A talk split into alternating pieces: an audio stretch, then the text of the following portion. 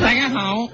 係你嘅節目主持人，你好啊！我係夫人，今個禮拜我想教大家嘅廣東話係嗱，如果你遇到一個人，佢非常之扮嘢，嗱，你好想話佢，甚至鬧佢添。喺呢個咁嘅情況之下呢，廣東話可以點講呢？嗱，話人扮嘢嘅廣東話係你冇扮晒蟹喎，重複一次。你冇扮晒蟹喎，嗱，明明係一個人好地地要扮蟹，啊，可想而知有幾扮嘢啦啊吓。如果有一日你嚟到香港，去到一間餐廳叫碗海鮮湯烏冬食下，點知咧嗰碗烏冬嚟到嘅時候都只係咧得幾條蟹柳、魚蛋同獅子狗卷，咁叫做海鮮。喺呢個時候，你就可以指住個侍應大喝一句。你冇扮晒蟹喎，點知個侍應答你蟹柳咪蟹咯咁，但係你知道蟹柳係魚肉做嘅，喺呢個時候你就可以指住個侍應再大喝一句，然你冇扮晒蟹喎，之後指住條蟹柳大喝一句，你冇扮晒蟹喎，再指住隔離食緊條蟹柳又食得津津有味嘅食客大喝一句。你冇扮晒蟹喎，不過嗰、個食客可能喝翻你。你冇扮晒蟹喎，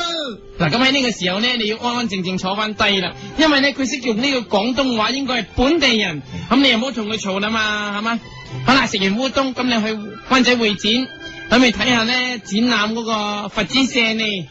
點知你睇嘅時候唔小心撞跌咗，仲整爛咗隻佛子舍利添，成班石嬌咁啊走過嚟拉你啦，你心諗喺大陸啊，連佛頭舍利都見過啦，佛子舍利。有咩咁特別呢？平時屋企擺喺屋企當指陣用嘅啫，使唔使咁緊張？喺呢個時候，你就可以指住咗爛嘅佛指射嚟大口聲，你冇扮晒蟹喎，然之後再指住咁樣拉住嘅石 Q 講一聲。你冇扮晒蟹喎，嗱，最後當然佢哋都係拉你啦，因為國寶嚟啊嘛，仲上埋庭添。法官問你幾句之後，話判你三年。咁啊喺呢個時候，你就指住法官打一句，你冇扮晒蟹喎，再叫。你冇扮晒蟹喎，嗱，因為咧，你知道咧，法官嘅頭髮真係假嘅，咁你可以指住法官嘅頭髮又再大叫。你冇扮晒蟹喎，嗱，你都俾人拉咗啦，咁我哋見到咧，就隔離呢啲人全部都係坐緊監獄嘅人嚟噶。咁啊，你問啦，喂，呢度邊度嚟㗎？咁佢梗係話你呢度係監獄啦，咁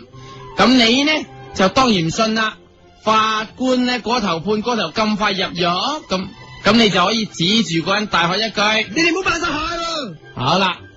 一坐就坐三年啦，你出獄啦。有一日行開去咗旺角，有人行埋嚟話有歌神阿 Sam 演唱會嘅飛，問你要唔要？但你早知道呢一早嚟到香港呢啲飛已經賣晒，冇可能有剩噶啦。喺呢個時候，你就可以指住呢個人大喝一句，你冇扮晒蟹喎，點知嗰人話自己其實係黃牛黨，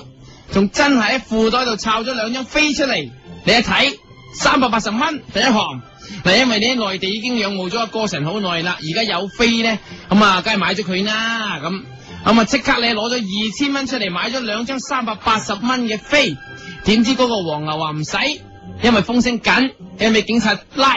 所以就原價三百八十蚊賣俾你。哇！你心諗邊有咁大隻蛤乸隨街跳啊？咁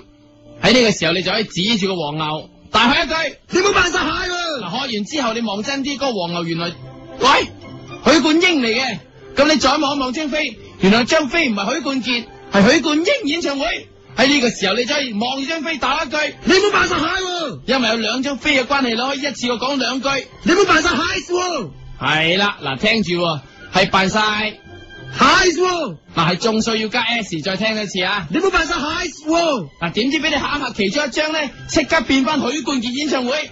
嘅飛，另外一張咧太驚嘅啊關係過咗龍，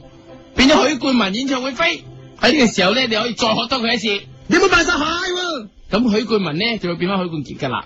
好啦，好你開心啦，攞住兩張飛，咁啊同女朋友一齊睇啦。點知佢同你講，佢話佢唔知邊個許冠傑，淨係識許冠英。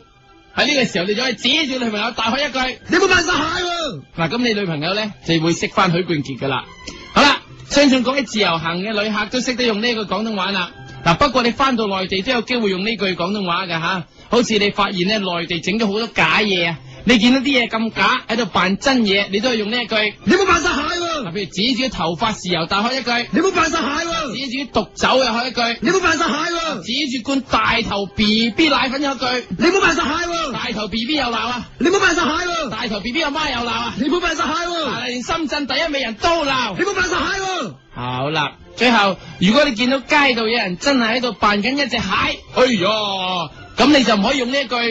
你麥冇扮晒蟹喎，因為佢已經扮緊蟹啦嘛。你同佢講呢一句你扮晒蟹啊，就啱啦。記住，如果喺街度見到人扮緊蟹，你就同佢講你冇扮晒蟹喎唔，係，你扮晒蟹啊，係啦。好，今日笑談廣東話又差唔多啦，下集再會。